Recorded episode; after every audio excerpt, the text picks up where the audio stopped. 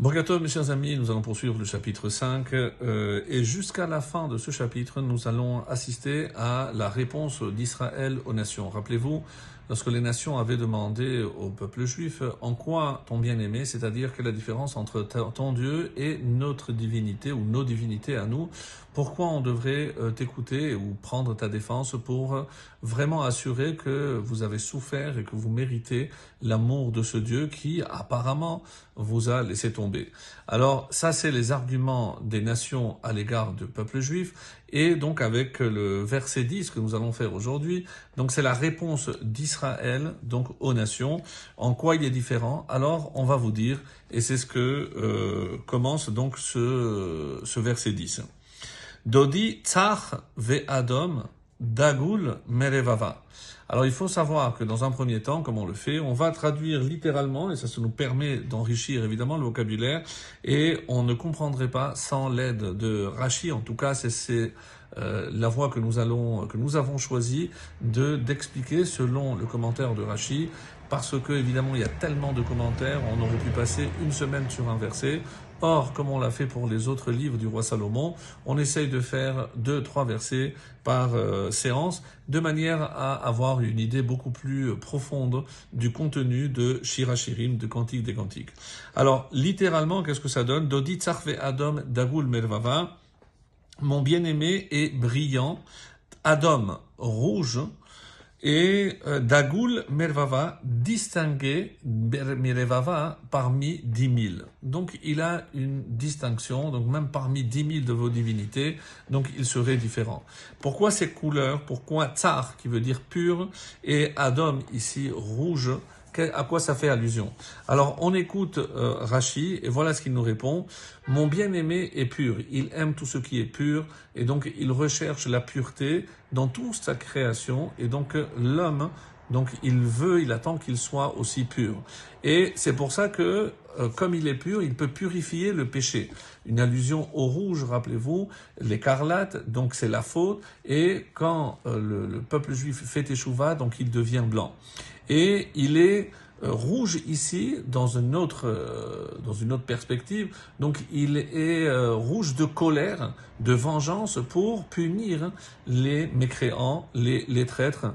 Et pourquoi Revava C'est pas qu'il est mieux que mille, c'est qu'il est entouré d'une armée et ces dix mille font allusion bien sûr, d'après l'explication de Rachi, à des anges. Donc il est entouré de dix mille anges. Voilà pour ce qui est donc des couleurs et ces dix mille qui font euh, allusion évidemment à l'armée céleste. Le verset 11, Rocho ketem paz, sa tête est d'or pur, kevutsotav taltalim, ses boucles sont comme des palmes, shechorot kaorev, noir comme le corbeau. Alors, aidons-nous de Rachi, Qu'est-ce que cela veut dire?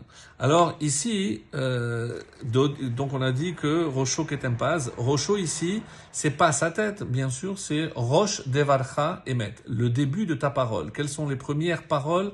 Étaient comme de l'or le plus fin. C'est évidemment une allusion à Matan Torah, aux paroles que Dieu a prononcées au Sinaï. Et ici, euh, ces couronnes, donc ces, ces, boucles, c'est ces couronnes portées des préceptes, et c'est ça ce que ça contient, c'est des préceptes écrits en un feu, et quelle est la couleur euh, que nous avons aujourd'hui dans les siffrés Torah, dans les rouleaux de Torah. Donc il faut que ça soit très très noir. Et ça c'est une allusion au noir de corbeau. C'est que ces messages qu'on a reçus au Sinaï, c'est pas qu'il est obsolète. On continue, à de le, on continue encore de le transmettre à travers la Torah que nous nous avons et qui est écrite à l'encre noire. Donc une allusion ici au, euh, au, corbeau, au noir de corbeau. C'est comme ça que euh, Rashi lit ce verset.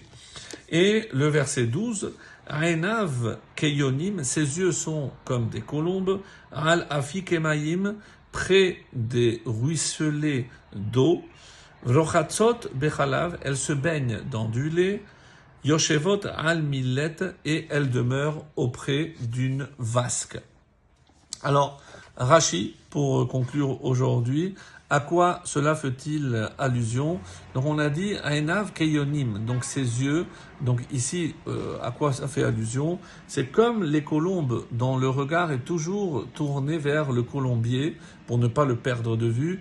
Ainsi, les yeux, les yeux d'Akadosh Baruch sont continuellement fixés sur les eaux, et Enmaïm et la Torah, c'est-à-dire ils sont fixés toujours sur les eaux de la Torah, baignant, et c'est ce qui apporte justement cette clarté comme le lait, et c'est le lait, c'est le symbole de la vie, baignant toutes les choses de clarté, euh, de, pureté aussi, posé sur tout l'ensemble de la création, puisque Dieu regarde la création qu'il a faite et il attend du peuple juif qu'on puisse continuer à préserver cette pureté, cette clarté, cette lumière qui se trouve dans la Torah. Très très bonne journée à tous.